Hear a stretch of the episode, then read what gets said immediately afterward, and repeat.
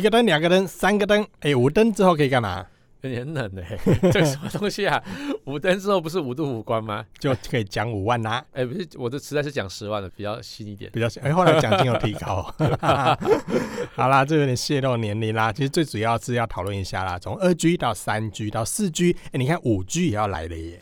五 G 其实是一个非常重要的阶段。那比起我们四 G 来讲，五 G 它的因为它的频宽变比较宽，即时性也变比较好。之后呢，有很多很多的应用。很多很多应用，我一直常听到说五 G 有很多应用，甚至对全世界会造成很重大的影响。到底会什么影响呢？我只关心五 G 手机什么时候会推出，会不会很贵嘞？嗯，那我们这期节目就为你来解答吧。下了班，您迅速抵达约会餐厅，买电影票不再排队浪费生命。开车出游，一手掌握停车资讯，因为科技生活更有效率，省下时间用来轻松惬意。科技酷宅陪你漫游网络世界，聊聊新鲜话题。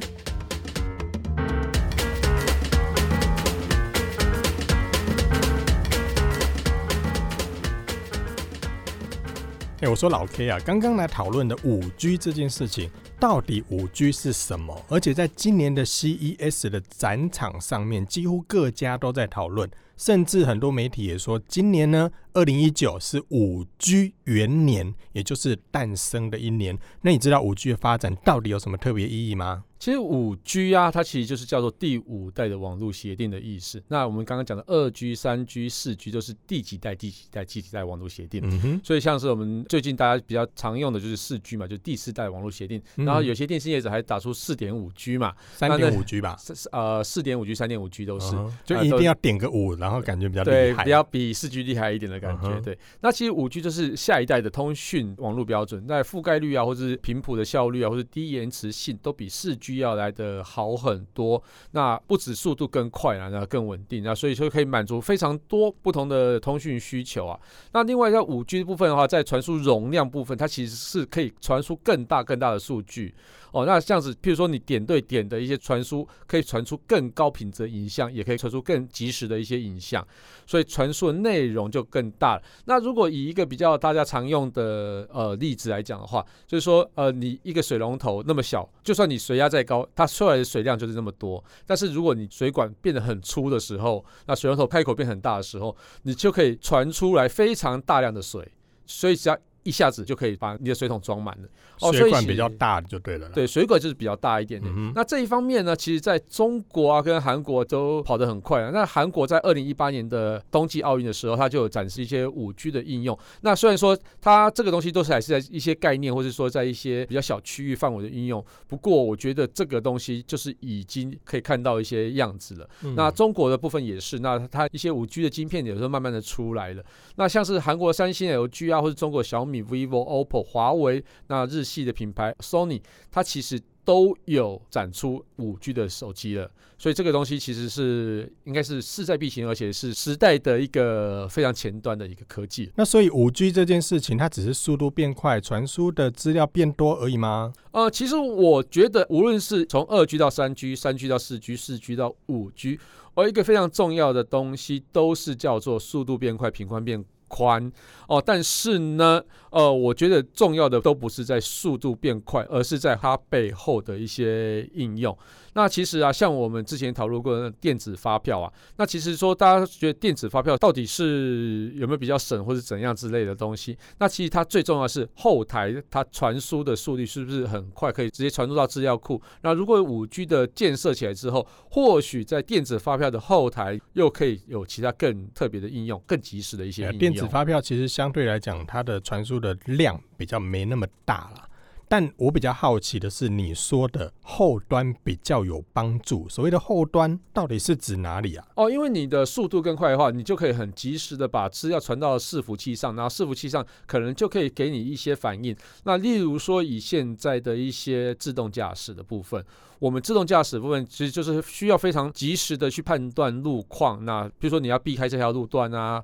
啊，或者说你要导航到哪里去的时候，它就可以及时的反映说你现在目前走的这条路前面的路况其实不太好。那所以连路况也可以及时回传，是的，是的，是的，比较海量的资料。对对对，所以你有这些海量的资料，很快的、及时的反应的时候，然后你就可以得到及时的资讯来去避掉这些事情。所以很多人也说，在五 G 的时代里面，车联网这件事情可以成真，是因为四 G 相对传输的这个速度跟频宽没那么大的情况下。要使用车联网，可能上面会有一些镜头要做前方车况的辨识啦、路况的回传啦，嗯、这些比较大资料跟影像传输上，五 G 就会相对比较适合。但你说的这个状况，在四 G 的时候，其实现在速度也很快啊，只是好像那个的状况比较严重一点。五 G 会改善吗？哎、欸，其实以现在四 G 来讲的延迟时间已经非常非常的低了，但是五 G 更快，就是它又更低了，对了，对它的。最它的最大特色其实就是低延迟性，就是说让可以很多即时的事情可以透过网络发生这样子啊。例如说像是我们以前在讲网络电话的时候，呃，如果说你刚好人在旁边的时候，你就会发现哦，我现在如果打电话给你，那我讲完之后，你声音才会大概隔零点几秒之后才会再从你耳朵上听到。嗯哼，对。那如果五 G 这件事情发生的时候，这个秒差会变得更短，又更缩短，更缩短，更及时，更及时。对对。嗯、所以在那个之前的冬季奥运，它就有展示三。百六十度 VR 的一些实况转播运用，让那个现场观众可以透过 VR 装置啊，就可以感受到选手他从头盔里面啊，就是他戴着安全帽里面。的摄影机可以看到他即时人就在那个环境里面的画面，所以你说这选手在比赛的时候头上还带着这个摄影机？对对对，那你譬如说你观众就可以看到说，哦，原来我在第一视角，就是选手的视角上可以看到，哦，原来他们比赛的样貌是这样子。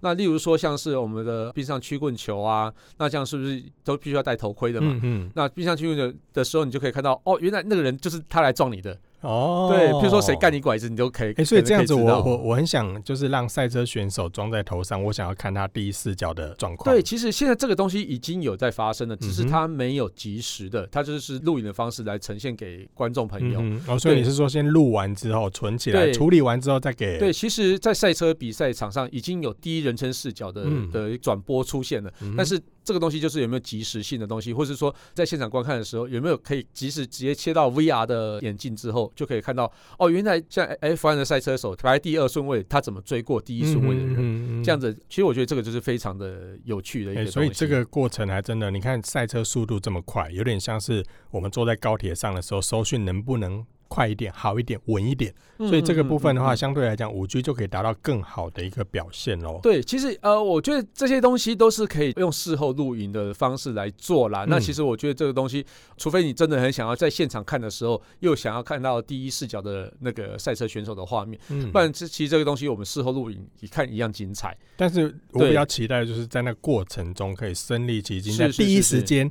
第一个人称视角是是是，但是其实有点像现在的直播，对不对？对对对对。你看我们现在的直播，其实像我们在 Facebook 上面直播，最大解析度就是七百二十 P。其实它相对来讲，就是会受限在行动网络的速度，所以其实它的解析度来讲，相对就没那么高。那如果知道到了五 G 之后，搞不好这些直播的画质，甚至可以到一零八零 P，甚至到更高，所以有这个可能性哦。其实我真的觉得，像是直播啊，或者是说我们刚刚讲的那种转播节目，其实我觉得这东西。要达到及时性的必要性，可能还没有这么的高。那演唱会嘞？演唱会我觉得有一些 delay，我觉得也还好。不行啊！你看现在演唱会多酷，现场还跟那个荧光棒同步的互动、哦、之类的。但是我真的觉得有一点延迟，其实你不会太明显的感受到。不会，我有一件事情很印象很深刻。你，你还记得五月天在跨年场的那个时候吗？是，是因为网络延迟的关系。当我在网络上看到五月天五四三，可是现实的环境里面早就时间过了哦。你们这个即时性有没有很重要？哦，也是啦，也是。你看，尤其是那种有时间点的这种。嗯，对，那但是它并不会造成危害。那那你说的危害是指？那像医疗东西，就是一个非常非常重要的。嗯，呃，因为如果说我们要找一些医生来帮我们动手术的时候，如果医生刚好在国外，然后这个手术只有他能开，那他是不是要飞回来帮你开？合理啊。合理对不对？对啊、但是这个手术非常紧急的时候，然后也只有他能开的时候，哇塞，这个这个医生相当权威哦。对，如果是有这种状况发生的时候，那怎么办？是不是可以透过网络的频宽、及时性、低延迟性，这直接用远端来帮你开手术？真假的手术用远端？你说用机器人或机器手臂吗？对，那其实已经有人可以用远端的方式，透过五 G 的网络做远端的手术。你说的是科技电影吧？哦，不是，这个已经在现实上发生了哈。那这个实验呢，哈，这是啊一个网络通讯公司啦，哈、嗯，它这手术医生啊跟病患之间隔了大概五十公尺，病患跟五十公里，吓我一跳，五十公尺，五十公里啊的状况底下，嗯、利用五 G 网络下来操作那个手术的机器人，几乎没有延迟，所以在手术切面啊什么东西，就跟他的现场差异并没有太大。真假这么厉害？对，所以以后如果说真的有万一什么状况发生的时候，或许这个是一个非常非常好的一个解法。但是这个东西还是要取决于病患对于这个设施的一些信任度，啦。对，因为我觉得，因为这个有时候是危害到一个生命的真的的东西的时候，你真的能相信网络这些事情吗？万一宕机。对对对，那这个其实这个就是要看之后的基础建设是不是可以让人民去信任这些东西。不过这也相对来讲，就是五 G 的高频宽可以做到的及时性，对于连这种非常精密甚至是需要远端操作的设备来说，也都可以获得很好的改善。对，我我觉得这个其实就是有关于病人身体状况的东西，就是有生命相关的。对，你可以用五 G 来做吗？那这个之后会不会有一些道德的问题呢？嗯、那个我们就见仁见智了。那其实它最重要还是展示说。五 G 它真的可以做到这么低的延迟，这样子。嗯嗯嗯、除了这个之外呢，还有别的重要应用吗？其实我觉得最重要的在未来的智慧城市上面。智慧城市，智慧城市其实它已经存在非常多年了哈。我在非常多年前去参加，在新加坡参加一个研讨会，他就在讨论这件事情。那他还说，在印尼的万隆。哦，它其实就已经有建构类似像这样的智慧城市，嗯、它利用街上的摄影机，就是说小小的那种监视摄影机，嗯、然后去监视一些路况，然后来去回报路况，让所有的交通警察都知道哪些路况是应该是被解决。它其实就是利用非常多的 sensor，我们想的 sensor 就是摄影机，然后对感应器之类的东西，然后去在路口啊、红绿灯啊，或者是说一些公共场合上面都可以去做监视，然后或者说得到一些回馈来去反映，呃，应该哪。并有什么问题要解决？所以你是说，他们不只是监视器，还扮演着一些城市监控者，甚至做判断辨识，然后可以让整个城市更好的一个装置。对，其实我觉得接下来讲这件事情，可能大家会觉得隐私可能会被侵犯到，但是它也是一个非常好的应用啦。就是说，之前有看到一个影片啊，就是只要人走过那个摄影机的时候，那个画面就会出现这个人的人脸辨识结果，很短时间就知道他是谁，嗯、啊，他是什么名字啊，几岁啊，住哪里啊？安安你好吗？这样子，哎，不是啊，嗯、后面这个没有。嗯、对哦，那其实这个东西就是说，现在就有这样状况发生的。嗯，一些广告系统，它其实会透过人脸辨识的方式，来、嗯、去反映说，哎，他看到你之前来这边购物了。那他就把你的购物习惯把它列出来，或者说可能列出，哎，你上次买了这个东西，那你就很惊讶说，哎，你为什么会知道？哦，哦，他用人脸辨识。我听过类似的技术，对对对对，那在某些超商里面，像你现在进去超商里面，不是会发现超商的柜台后面就是卖很多腌制品，上面会有一个荧幕，嗯嗯嗯嗯，或者是在他的收银机上面会有一个小荧幕，对，上面在播广告，是。然后我知道的是背后有这样的系统。然后有一个摄影机，除了在监控店内的这个录影之外呢，嗯、它也同时在进行辨识，看现在在结账的这些人，他的年龄层大概是多少，然后他会切换成适合他的广告。是，然后我也听到在有些的住宅里面的这个柜台跟保全，他们也有这样的装置，是当有人从大厅里面走过的时候，这个辨识系统会辨识他是不是这边的住户。嗯，如果不是的话，其实警卫会在他的 monitor 上面看到 alert。那警卫就会特别的关心他，嗯、所以我觉得这个其实也都是相关的应用。对这些应用呢，我们其实对于用有线来讲都可以去达到啦，因为就是说我们比如说接网路线、接网路线其实都可以达到。嗯、但是呢，如果我们呃，有了五 G 之后，这些实体的网络布线其实就可以少掉非常多的成本，而且因为它的速度够快嘛，对，而且够及时。然后在施工方面呢，你就在少拉一条线，对，布件的时候也非常方便，你就不用再挖路了嘛。嗯嗯，对，那所以说我可以天上也不用那么多线那边走来走去。对，所以我要新增这些 sensor 或者是说摄影机的时候，也可以更方便。哦，所以只要插上电源，其他都透过无线来传输啦。对，没错没错，所以它只要有电源就可以了。那就是说，整个城市都有无线的摄影机。其实它最主要目的不是要监控你啦，就是说要让整个城市的样貌更容易被掌握。那像是车祸那或者是说有群众聚集暴动，嗯，那或者是说有一些，譬如说暗巷里面有什么小流氓又在调戏那个小姐这样子野狗野猫啊之类的，嗯、啊，对对对，类似这样子，或者说群聚起来，可能不晓得接下来可能会发生什么事情。哦，那这些东西就可以去指引行政单位，嗯哼，那去及时快速的去解决这件事情啊。智慧城市的部分其实还有很多很多的内容，大家可以收听另外一集的节目，我们可以跟大家来谈谈智慧城市这件事情。哦、我刚刚讲太多了哈、嗯嗯，也不会啦，其实我们还有更多关于智慧城市相关的议题，都可以跟大家来做分享。对，但我听说一件事情哦、喔，是五 G 好像听说需要的基地台更多，是不是？对，其实从二 G 到三 G 到四 G 啊，速度越来越快啊。那但是其实能够承载这么快的速度的讯号，就是必须要要更高频的东西来去传输。嗯哼。那更高频意味着什么呢？就是意味着传输距离越来越短。所以你说越高频，它的传输距离会更短。对，距离更短，所以就需要更多的基地台。对，因为高频它可以承载的数据量更大。嗯哼。对，那低频的话，其实它的优点就是说可以传得很远，但是它就是传转的数据量没有那么的庞大哦，哦，所以变说你变基地台就变要越来越多。那未来的话，哈，基地台就会变得比较小一点，但是它传输距离比较近。但是我这样就好奇了，嗯、你看以前的三 G、四 G 的基地台啊，嗯，我光架设一个基地台就被居民控一控一，对，危害身体健康，那是要求撤除。嗯、对，那如果以后基地台越来越多，在五 G 的时代里面，这个状况会不会更严重？我一直觉得啊，基地台的问题是政治问题，其实它就是一些政治人物为了得到一些选票而去弄出来一个假议题。基地台，我为你们抗争，我要把它拿掉，嗯、那那就让他可以拿到这些选票。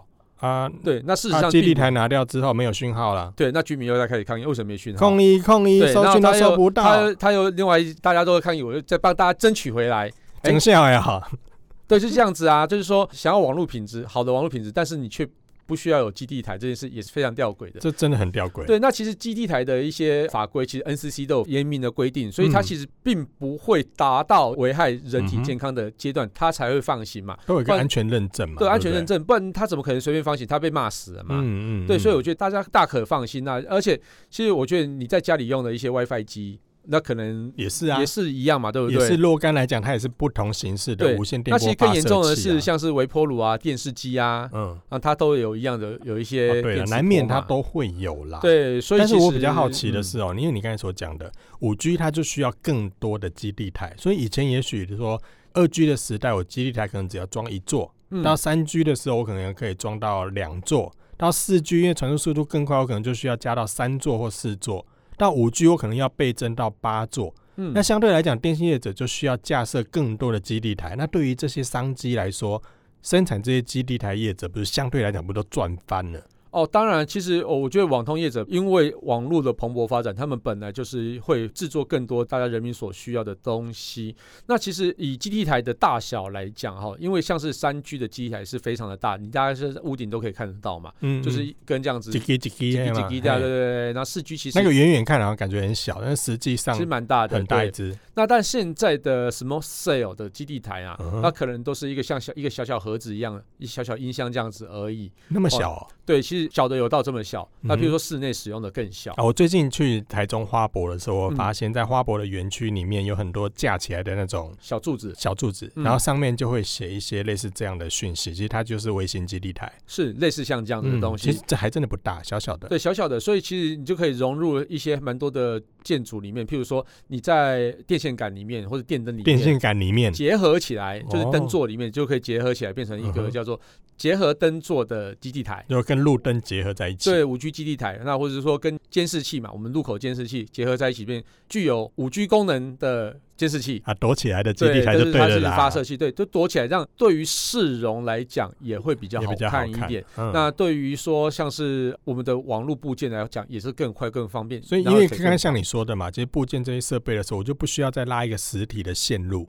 所以如果跟路灯结合在一起，我就把设备放上去，电源接上去，哎、欸，就可以用了。哎、欸，其实它还是要布建实体的线路，那只是说它只需要布置基地台的线路。嗯、那另外一个方式是，它可以借由类似像 Mesh 的应用，嗯哼，就 Mesh 就是说它它可以用比较点对点一直串起来，点对点一直串起来，所以它的整个频宽这样子就可以把一个地区用无线的方式来建置一个无线的五 G 的基地台这样。所以这样对后端来说，其实其实他们架设来说，虽然基地台数量变多，但是也有更多的应用，架设上也更方便，不像以前要施工这么样的困难。是，但这些都在后端，因为刚才你所说都在后端。是，那我们前端呢？对我们来讲，我们使用者难道？五 G 除了速度变快之外，没有什么样的大的帮助吗？其实我们最明显的例子就是说，我们现在很多都是看网络串流的一些影片嘛。嗯，那像是爱奇艺啊、Fox Plus 啊，或者是说 Netflix。嗯，那这些东西其实我们现在目前可能最高最高可能用 Full HD 看的时候，可能可以达到顺畅的感觉。嗯，但是我们现在很多 4K 啊啊，现在很多 4K 的。对对对，但是有 4K 的内容呢？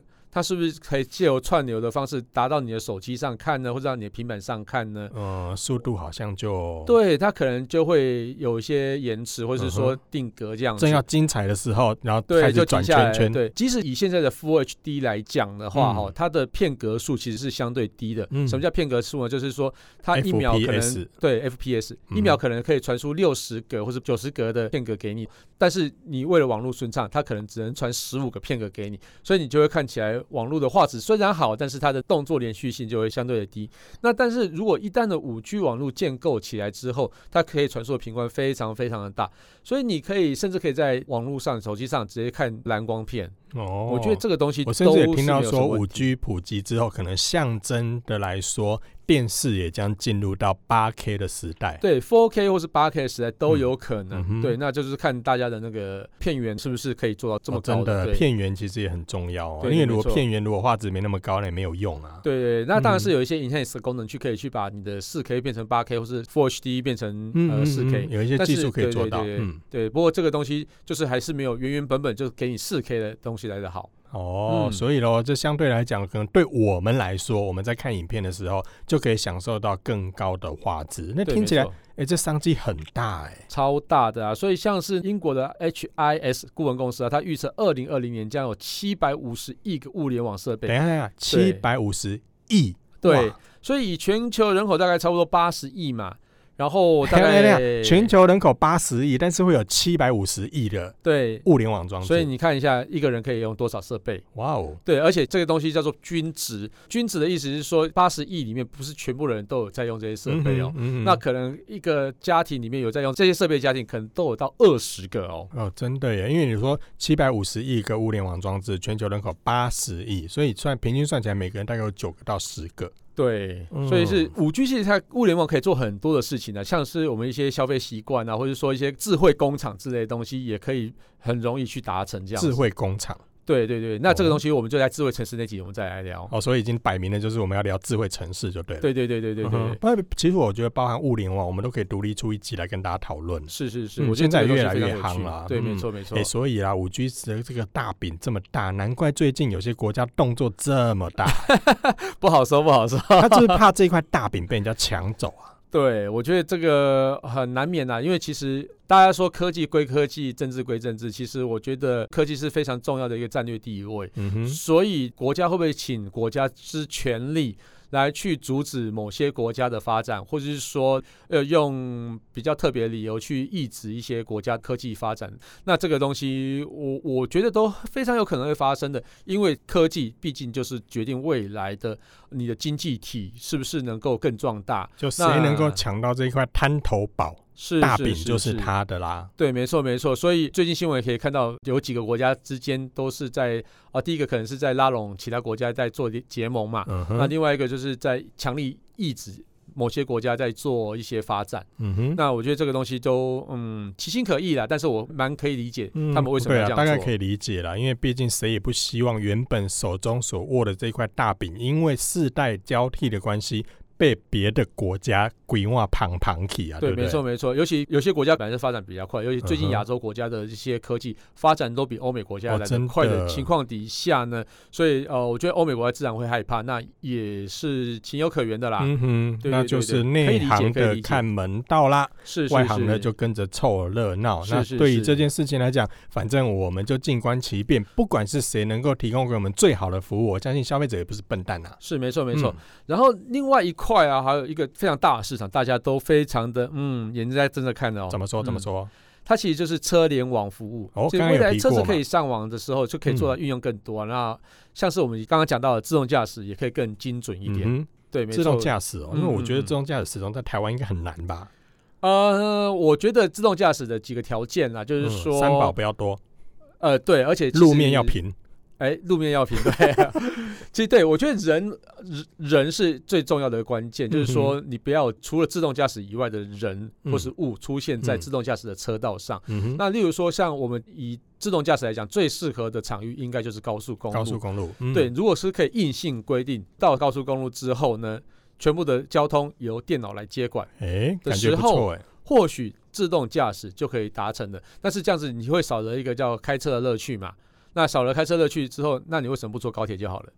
嗯，我赶快呐，开车还是有不同的乐趣啊。对啊，或者说你开车，你看可以闪大灯，看到三宝的话可以扒他一下，但是然后看到不爽人超他车一下，然后摇下窗户丢出饮料啊，不是，呃，不是啊，你 所以你刚刚讲的这是就是叫驾驶乐趣嘛？对呀，对。但是如果你自动驾驶之后全部交给电脑，你就可能在车上就可以喝咖啡聊天啊，也太惬意了吧？对，很惬意啊。对，如果这件事情可以实现的话，最后最终应该就会变成这样子。哦，科技的进步真的是让人家好期待啊！所以如果接下来五 G 如果真的普及的话，那应该对大家的生活都有很大的改变。不过五 G 到底什么时候推出嘞？呃，目前台湾这边的规划是二零二零年的时候会把证照发出来的。现在是二零一九。对，所以大概还有一年的时间、啊。哦，那明年了耶。对，所以我们明年可以再跟大家再聊一下这一块，嗯、看一下台湾目前的进度是。所以五 G 正式推出之后，也相对就是表示也会有很多五 G 手机推出喽。嗯，对，没错。嗯，但是哎，贵不贵啊？哦，我觉得贵是必然的啦。但是真的以现在来讲，因为现在是物以稀为贵嘛，而且现在正在是这个刚推出的时候。对对对，那但是真正开始量产的时候，会不会真的变比较贵呢？我们应该有一些调整啦。我觉得应该贵，贵不到哪里去。对啦，因为现在手机已经很贵了。对，那以现在以前三 G 到四 G 来讲的话，其实手机价格并没有调涨太多嘛，没有很大的的对对。那四 G 到五 G 的时候会不会调涨太多呢？那消费者可不可以接受呢？这个又是另外一个话题了。呃，就是市场交给消费者决定啦。因为你如果太贵，其实大家可能也会观望，不要买。那相对来讲，应该就会价格下调一点。那我只希望不要贵太多啦。OK，好啦，那感谢大家收听这期节目，我是科技阿酷 Kiss Play，我是科技仔仔林小旭。如果你有任何想听或觉得很酷，或者你已经买到五 G 手机，哎，现在可以买到了吧？好像没有。好啦，或是最近发现网络上哪些事太瞎了，不了不行，都欢迎到我们脸书科技酷仔留言给我们哦。还有，快分享我们节目给你酷到不行或者宅味很重的朋友，一起加入科技酷仔的异想世界。拜拜。哎，这科技酷宅由艾格媒体制作播出。